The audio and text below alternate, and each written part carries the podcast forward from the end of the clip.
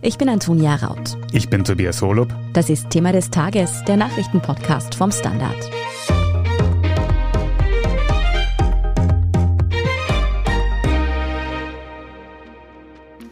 Mit der Entscheidung von Sebastian Kurz, die Politik zu verlassen, stand dann auch für mich fest, dass ich dieses Kapitel schließen werde. Aber der Zeitpunkt war noch nicht der richtige und der war noch nicht reif, weil vieles noch nicht fertig war. Jetzt war für Österreichs Landwirtschaftsministerin Elisabeth Köstinger die Zeit offenbar reif. Sie hat heute Montag ihren Rücktritt erklärt. Und nicht nur sie. Auch um einen Rückzug der schon länger umstrittenen ÖVP-Wirtschaftsministerin Margarete Schramböck ranken sich Gerüchte. Was steckt also hinter diesem Rücktritt und diesen Rücktrittsgerüchten? Läuft hier eine größere Regierungsumbildung, die vielleicht erst am Anfang steht? Und was hat das alles mit dem ÖVP-Parteitag am Wochenende zu tun? Darum geht es in dieser Folge und Redaktionsschluss für diesen Podcast war 15 Uhr. Sebastian Fellner, du hast uns heute bereits im Standard Live-Ticker zum Rücktritt von Landwirtschaftsministerin Köstinger auf dem Laufenden gehalten. Wie lief das Ganze denn ab? Also es haben relativ ohne Vorwarnung in der Früh Gerüchte die Runde gemacht, dass Köstinger vor einem Rücktritt stünde. Wir haben das dann im Ressort versucht, so schnell wie möglich zu bestätigen und es war dann auch äh, wenige Minuten später aus mehreren Quellen bestätigt und fix, dass Köstinger heute zurücktreten wird. Es war dann auch relativ bald die Ankündigung heraus, dass die Ministerin um 11 Uhr eine persönliche Erklärung abgeben wird. Und mittlerweile wissen wir in Österreich ja sehr gut, was persönliche Erklärung bedeutet, nämlich eine Rücktrittspressekonferenz. Und die ist dann auch um 11 passiert. Wie überraschend ist dieser Rücktritt jetzt gekommen? Schon einigermaßen überraschend. Bei der Regierungsumbildung, wo Sebastian Kurz zurückgetreten ist, war Köstinger definitiv eine der Wackelkandidatinnen, weil sie zum engsten Umfeld von Sebastian Kurz gehört hat. Und deswegen war es so wie bei Blümel, der ja in dieser Zeit zurückgetreten ist, irgendwie naheliegend, dass Köstinger auch vielleicht einfach keine Machtbasis mehr innerhalb der ÖVP hat. Aber dadurch, dass sie sich dann gehalten hat, auch unter Karl Nehammer, war so die allgemeine Annahme eigentlich, okay, dann bleibt sie offenbar Ministerin, aber dem war nicht so. Wissen wir jetzt schon irgendwas darüber, wer ihre Regierungsaufgaben übernehmen soll? Nein, also es kursieren wie immer in solchen Fällen relativ schnell Namen, die offensichtlich im Gespräch seien. Bundeskanzler Karl Nehammer hat aber eine Entscheidung erst für die kommenden Tage angekündigt. Da wird offenbar noch sondiert. Und Köstinger soll auch, bis es eine Nachfolgerin oder einen Nachfolger gibt, die Amtsgeschäfte weiter übernehmen. Sebastian, du hast ja auch die Rücktrittserklärung verfolgt. Könntest du uns noch einen Überblick geben, wie sie ihren Rücktritt jetzt quasi begründet hat? Köstinger hat das im Wesentlichen damit begründet, dass ihr enger Vertrauter Sebastian Kurz ja zurückgetreten ist und dass Karl Nehammer aber sie in weiterer Folge gebeten hätte, noch an Bord zu bleiben. Also offensichtlich in ihrer Darstellung wollte sie gleichzeitig mit Kurz gehen, ist aber offensichtlich noch überredet worden, weiter im Amt zu bleiben und offene Dinge abzuarbeiten. So hat sie das heute dargestellt, hat auch sehr ausführlich darüber geredet, was sie alles erreicht hätte in ihrem Amt. Und jetzt, wo quasi diese Punkte erledigt sind, sei auch der Zeitpunkt gekommen, um ein neues Kapitel in ihrem Leben aufzuschlagen.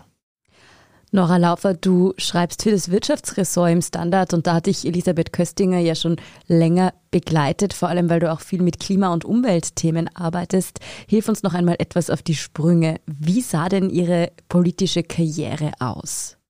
Also Elisabeth Köstinger hat während ihrer politischen Karriere eine Reihe an Stationen durchgemacht. Begonnen hat das alles in Kärnten, wo sie bei der Landjugend war. Da hat sie dann später auch auf die Bundesebene gewechselt, ist dann aber 2009 schon nach Brüssel gegangen und hat dort die ÖVP im Europäischen Parlament vertreten. Auch damals war ihr Kernthema schon die Landwirtschaft. Später ist sie dann wieder zurückgekommen nach Wien. Sie war übrigens auch Vizepräsidentin des Bauernbundes und, wie der Sebastian schon erwähnt hat, eine ganz enge Vertraute von Sebastian Kurz. Der hat sie dann auch zur Generalsekretärin der ÖVP gemacht.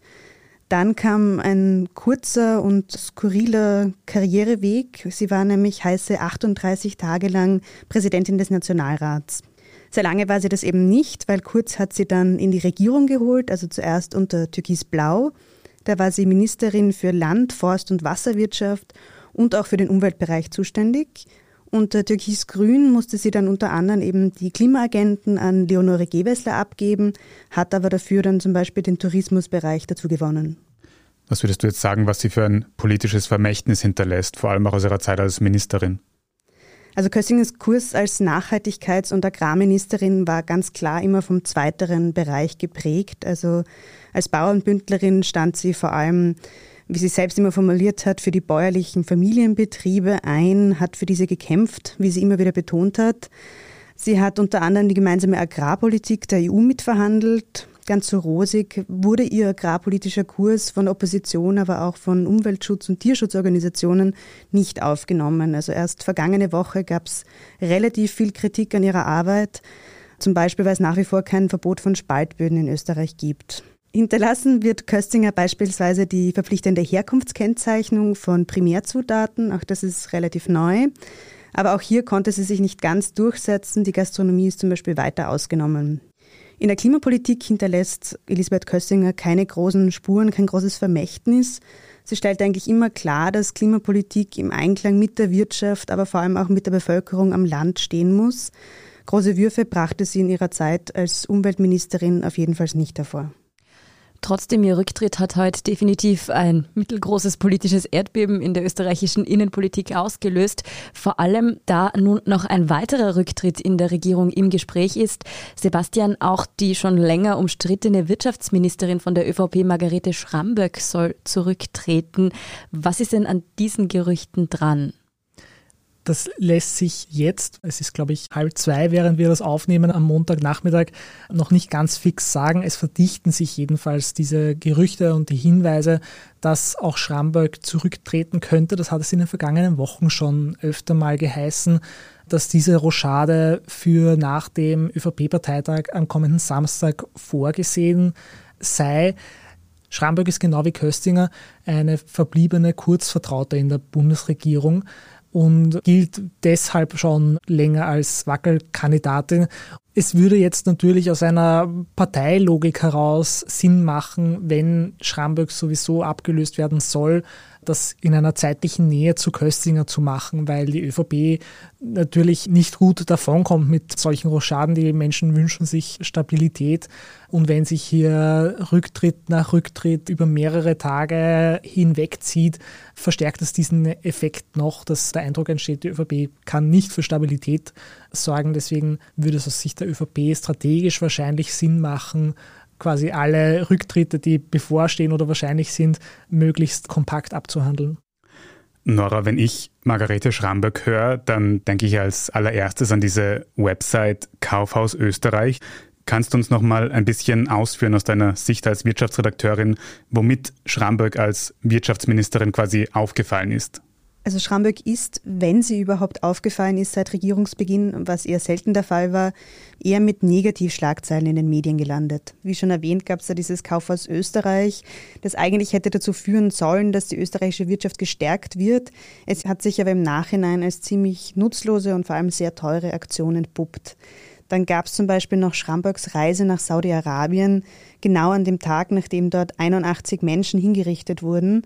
Schamburg hat zwar selbst dann gesagt, dass diese Reise schon lang geplant war, aber natürlich vermittelt das kein gutes Bild. Insgesamt sorgte Schramberg einfach kaum für wirtschaftspolitische Reformen und sie war gerade in Zeiten der Wirtschaftskrise, die Corona hervorgerufen hat, jetzt nicht unbedingt diese starke Persönlichkeit, die es vielleicht an dieser Position gebraucht hätte. Was diese Situation um Köstinger und Schramböck jetzt für die Volkspartei als Ganzes bedeuten könnte, das besprechen wir nach einer kurzen Pause. Bleiben Sie dran. Tag, mein Name ist Oskar Bonner. Ich habe den Standard gegründet, weil es damals keine Zeitung gab, die mit den Menschen auf Augenhöhe kommuniziert hat. Guten Tag, mein Name ist Michael Grill und ich lese den Standard, weil genau das wichtig ist. Fundierte Berichterstattung, die erklärt und nicht belehrt. Der Standard, der Haltung gewidmet. Sebastian, jetzt ist es bei weitem nicht der erste Rücktritt in dieser Regierungsperiode. Es ist bereits eine ganze Reihe an MinisterInnen gegangen. Beim Gesundheitsminister gab es bereits mehrere Wechsel. Man kann auf jeden Fall sagen, normal ist es nicht. Aber kann man so weit gehen zu sagen, dass das bedenklich ist?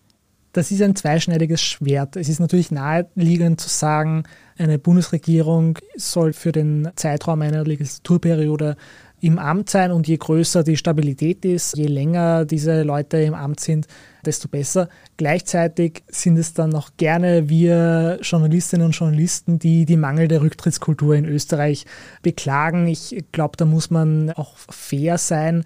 Ohne jetzt das Amt von Elisabeth Köstinger kleinreden zu wollen, glaube ich, überlebt es die Republik, wenn die Tourismusministerin zurücktritt. Solche Rücktritte sind aber natürlich auch immer ein bisschen ein Symptom dafür, wie es einer Regierungspartei geht. Und da ist es schon sehr deutlich jetzt, dass die ÖVP nicht der stabilste Faktor in dieser Bundesregierung ist. Und das muss natürlich nicht nur vor einem Parteitag auch der Volkspartei Gedanken machen. Sebastian, wir haben es schon kurz angesprochen, aber Könnten denn nach Köstinger und möglicherweise Schramböck noch weitere MinisterInnen zurücktreten? Müssen wir quasi mit einer großen Regierungsumbildung in den nächsten Tagen, Wochen rechnen? Also ich glaube, im Österreich post-Ibiza darf man nie irgendwas in diese Richtung ausschließen.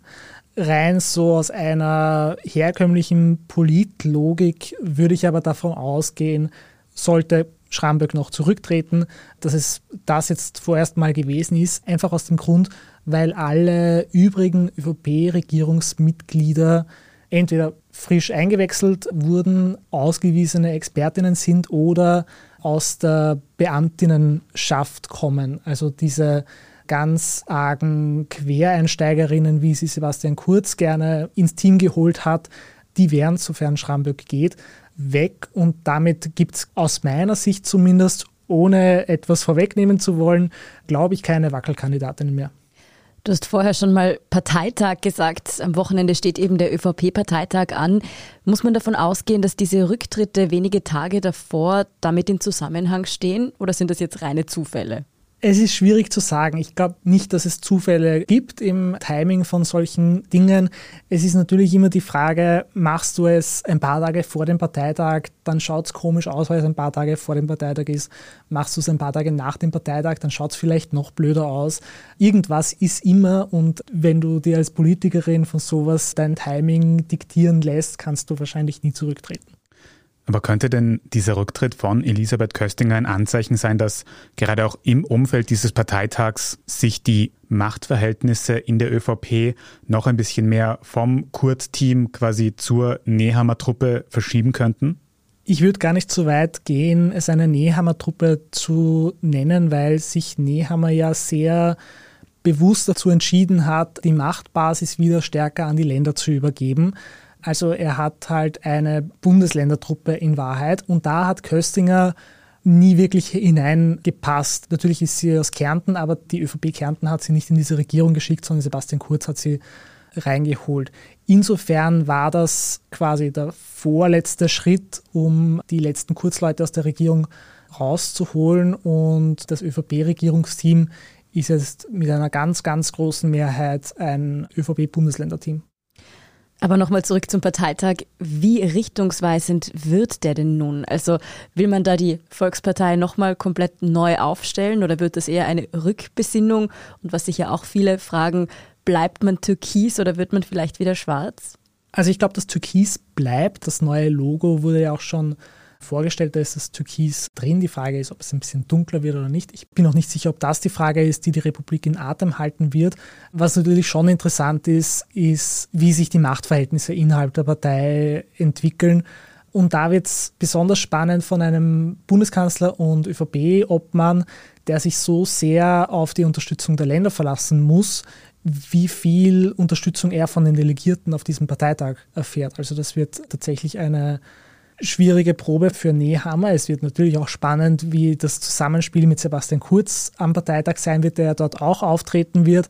Das wird einer der herausforderndsten Parteitage für die ÖVP, glaube ich, seit langem. Apropos Kurz, er hat ja kürzlich erst in einem Interview mit der Kronenzeitung eine Rückkehr in die Politik ausgeschlossen. Wieso tritt der eigentlich auf? Auch das ist wieder so eine Sache, wenn er auftritt, reden wir darüber, warum tritt er jetzt eigentlich auf. Wenn er nicht auftritt, heißt es, okay, er ist völlig entfremdet von seiner Partei, der er ja noch immer angehört. Ohne das jetzt bis ins letzte Detail nachgelesen zu haben, glaube ich, dass es schon ein bisschen Usus ist, dass auch abgetretene Parteiobleute beim nächsten Parteitag nochmal auftreten, sich quasi verabschieden final Es ist aber natürlich trotzdem spannend, weil ganz friktionsfrei war der Abgang von Sebastian Kurz, auch innerparteilich nicht. Und wie er dann auftreten wird, was er sagen wird, wie ihn auch die Delegierten und die Gäste empfangen, das wird ganz interessant. Also insofern bin ich froh, dass er dabei ist. Fürs Erste wird es aber mal spannend, wie es in den nächsten Stunden und Tagen weitergeht, nach dem Rücktritt von Elisabeth Köstinger. Wir wollen auch nochmal festhalten, Redaktionsschluss für diesen Podcast ist 15 Uhr. Vielen Dank für diese Einschätzungen, Sebastian Fellner und Nora Laufer. Dankeschön. Danke. Was sich heute in Russland zum Tag des Sieges abgespielt hat, darum geht es gleich im Nachrichtenüberblick. Falls Sie Thema des Tages unterstützen wollen, dann können Sie das übrigens mit einem Standard-Abo tun oder wenn Sie uns über Apple Podcasts hören, mit einem Apple Premium-Abo. Bleiben Sie dran.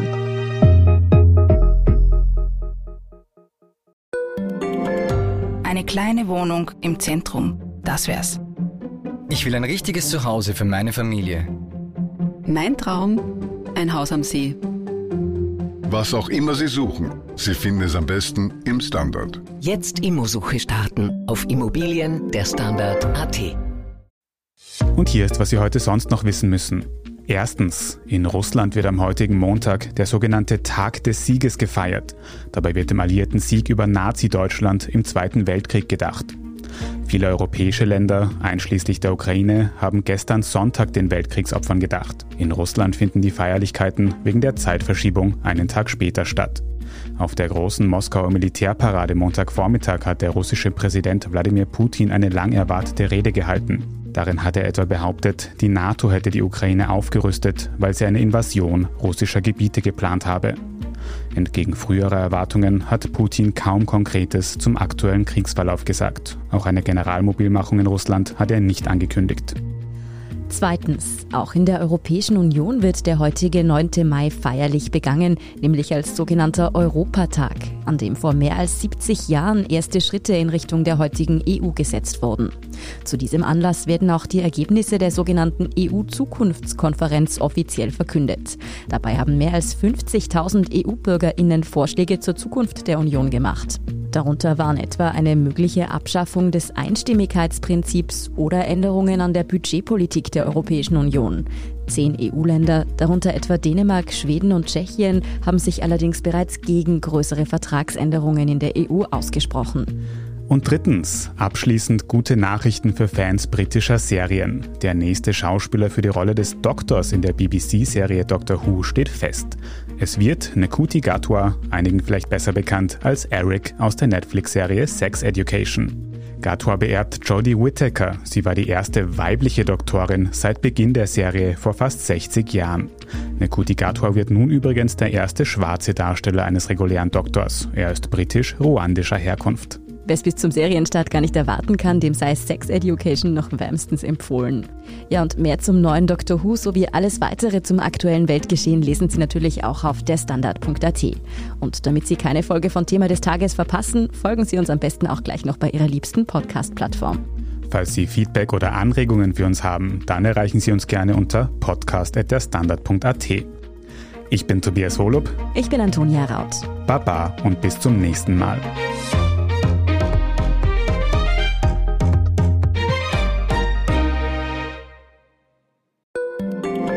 Tag, mein Name ist Oskar Bronner. Ich habe damals den Standard gegründet, damit man sich auf Basis unabhängiger Berichterstattung die eigene Meinung bilden kann. Guten Tag, mein Name ist Pony73 und ich poste beim Standard, weil ich genau das dort machen und meine Meinung auch sagen kann.